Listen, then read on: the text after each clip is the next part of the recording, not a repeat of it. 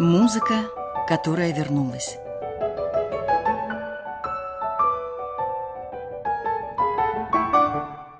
Новый взгляд на известные вещи.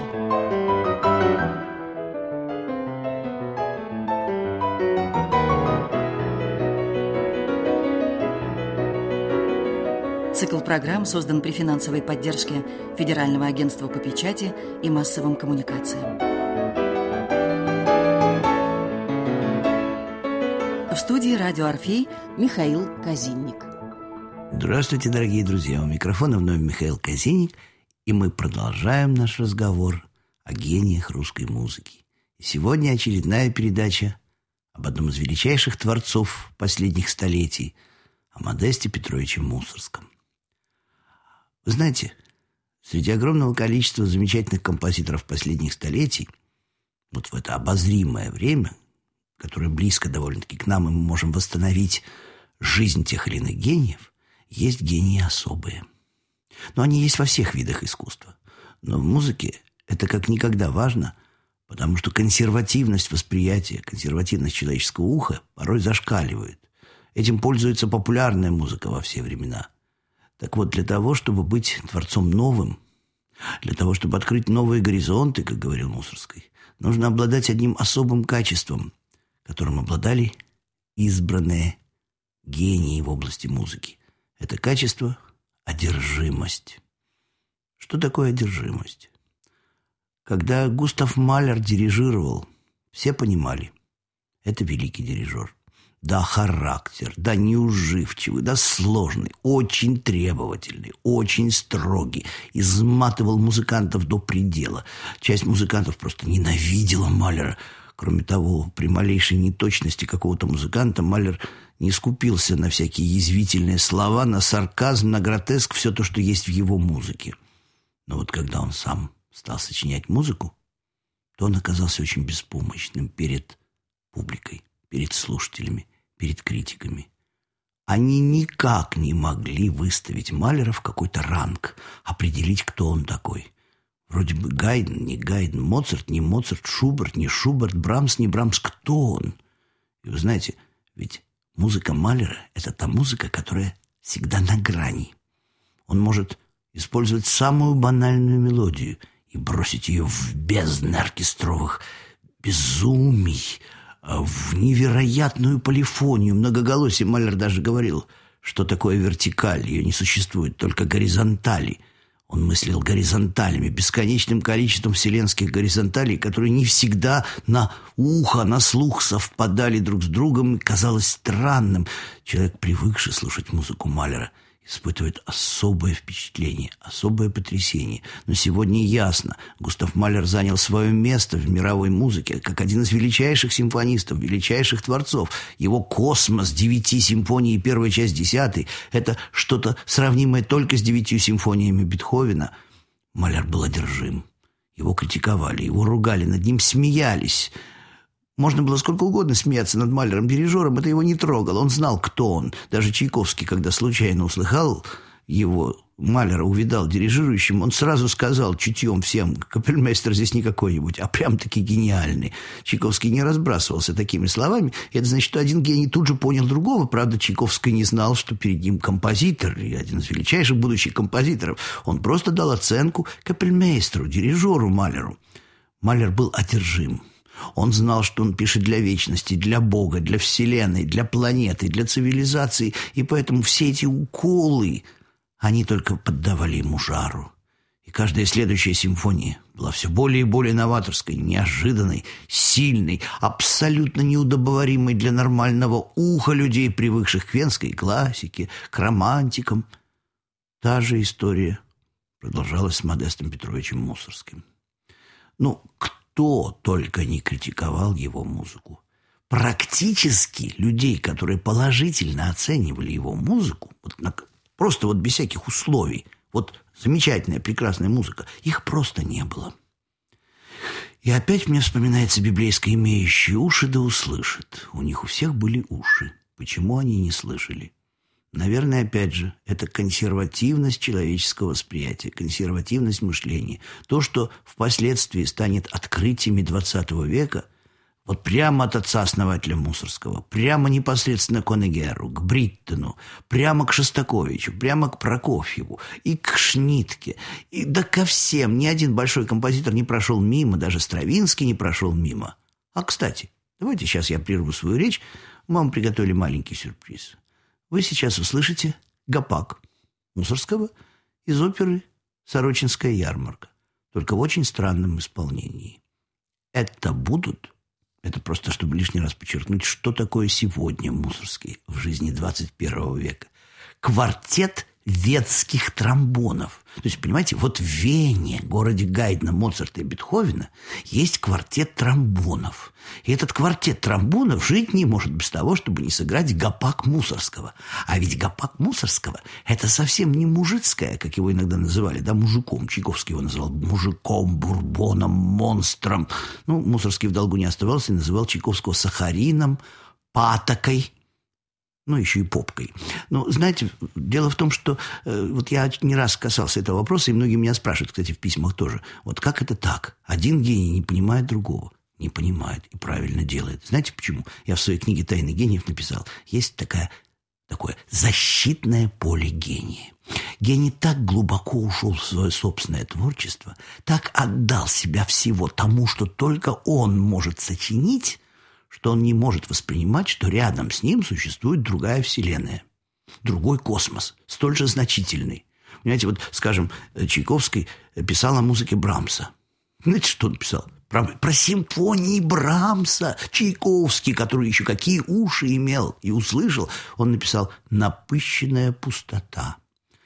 Чайковский написал даже такое, что Брамс из ничего строит целые симфонии. Как же Петр Ильич, читавший Библию, не заметил, что Бог из ничего в семь дней создал все? Так ведь Чайковский, независимо ни от чего, дал высшую похвалу творчеству Брамса. Потому что Брамс действительно даже не нуждается в каком-то развитом материале. Ему достаточно маленькой попевки, как Бетховену. В конце концов, из чего, то есть почти из ничего, состоит пятая симфония у Бетховена – Та-та-та-там. Все. На, этим, на этом ничего выстроена грандиознейшая концепция симфоническая, которая только есть на планете Земля, которая сегодня объект зависти для любого человека, который начинает писать симфонию. Потому что хочется написать симфонию вот так стройно, из ничего. Кстати, Бетховен давно к этому шел. Вспомните, как начинается третья героическая. Пам, Пам, а потом пам-пам-пам-пам-пам-пам-пам. Ничего себе материал. Ми бемоль соль, ми бемоль си бемоль, ми бемоль соль, си бемоль, ми бемоль. Да это же ужасно. Какой композитор осмелится? Правильно. Из ничего, из ми бемоль мажорного трезвучия выстраивается такая концепция. Так вот, когда один гений существует в своем измерении, в таком измерении, он часто не может воспринять другого. Чайковский, ну никак, вот по определению не мог воспринять музыки Мусорского. Ну никак. Ну вот послушайте подряд симфонию Чайковского, да, и, скажем, «Ночь на Лысой горе» Мусорского. И вы поймете, что это полярно, это, это разные измерения, разные сферы мышления. Но вот Мусорский пишет Гопак. Это музыка полнейший изыск. Там нет ни бурбона, ни мужика, ни монстра.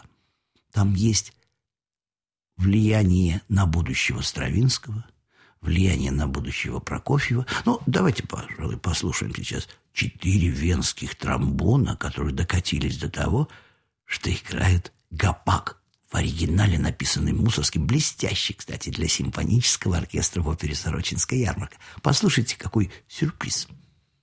Thank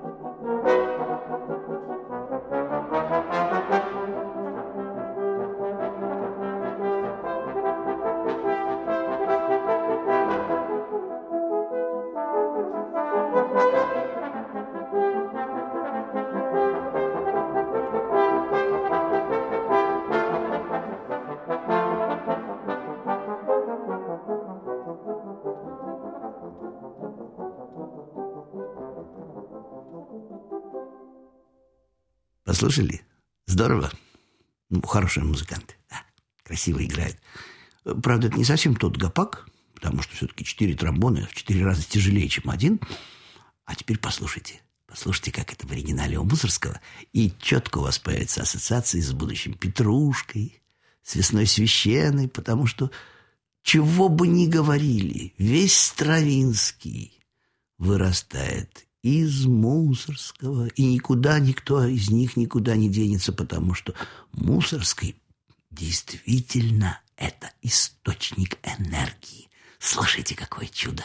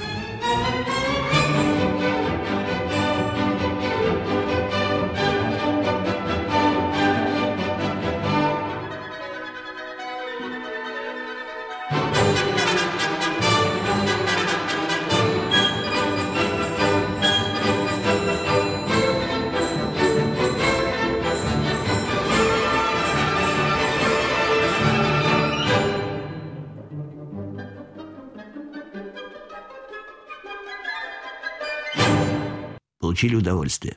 Ну ладно, Гопак-то все знают, потому что все жалкие завистники делали переложение для всех возможных инструментов. Например, Натан Мильштейн сделал гениальное переложение Гопака для скрипки и фортепиано.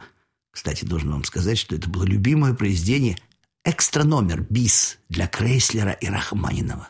И для самого Рахманинова. Они вообще души не чаяли в этом гопаке. Гопак прожил такую жизнь, что если Мусорский вообще ничего бы не написал, как, кроме гопака, то, наверное, было бы вот как... Мне пришла записка. Сыграйте, пожалуйста, в одно слово. Плана Сагинского, вот только имени автора, к сожалению, не помню. А другой пишет, сыграйте, пожалуйста, планы Сагинского композитора Чайковского.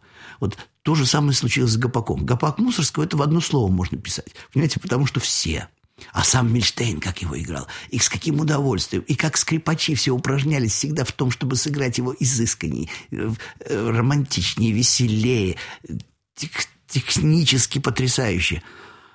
А вот Гопак вы знаете. А сейчас вы услышите музыку, которая менее знакома. Она менее на слуху. Мусорский написал это скерца, шутку. И вот, как всегда, Мусорский, он никогда не верен чистоте жанра. Начинается все как скерца. Кстати, очень русская скерца, очень славянская. А в середине вдруг появляется такая мелодия, такой распев, такая красотища. А вообще написано очень виртуозно, очень ярко и очень жаль, что не звучит чаще. Послушайте сейчас и сами со мной согласитесь. Скерца Мусорского.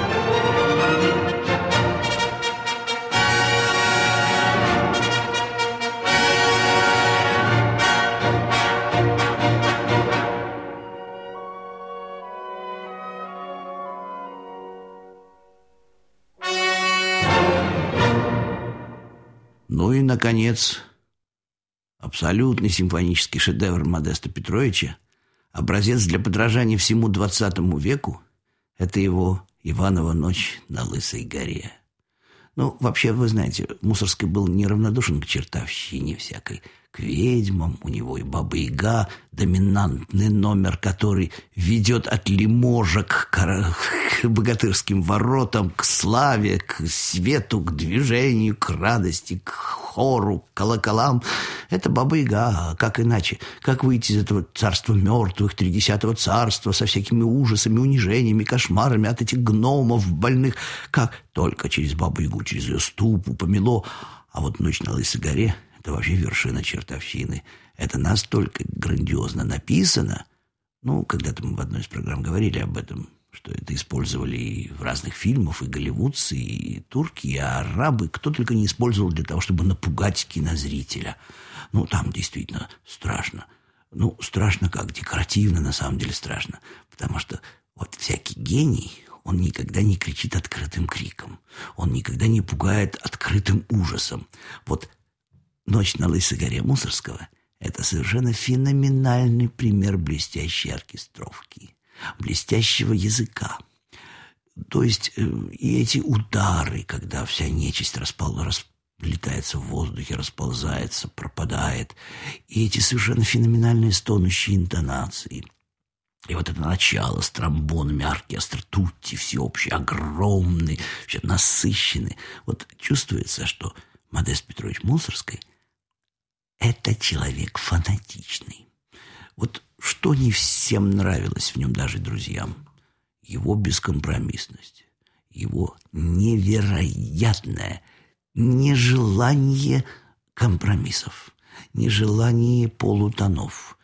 Он должен идти на пролом. А вот если не будет этой одержимости, то гений не состоится.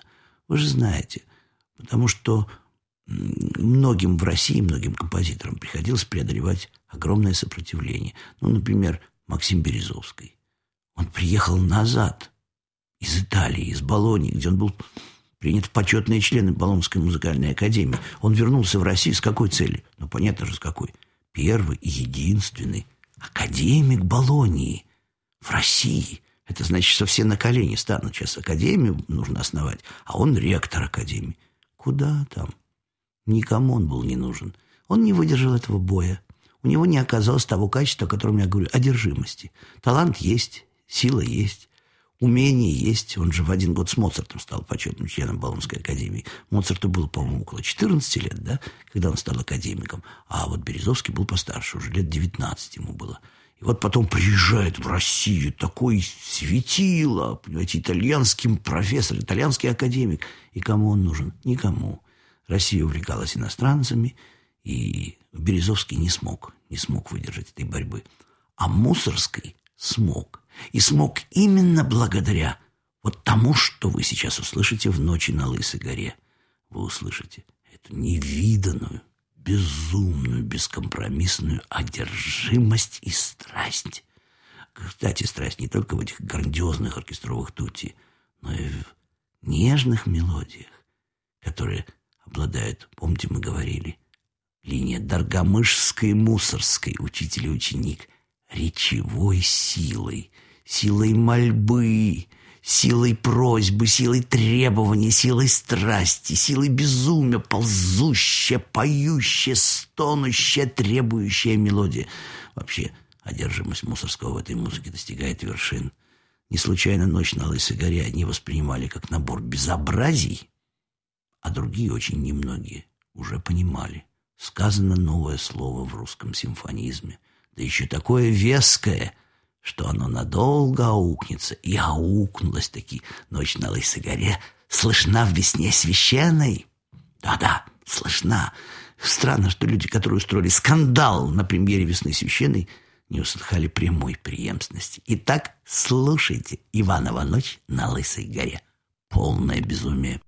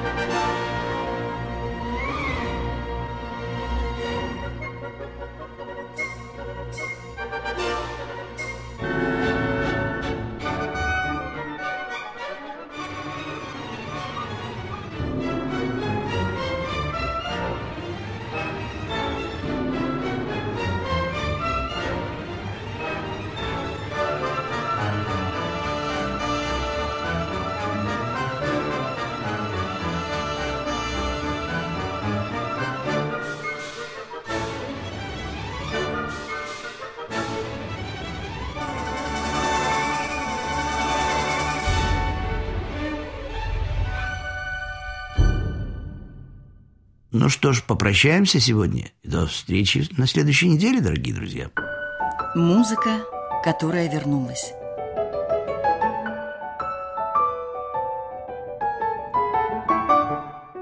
Новый взгляд на известные вещи.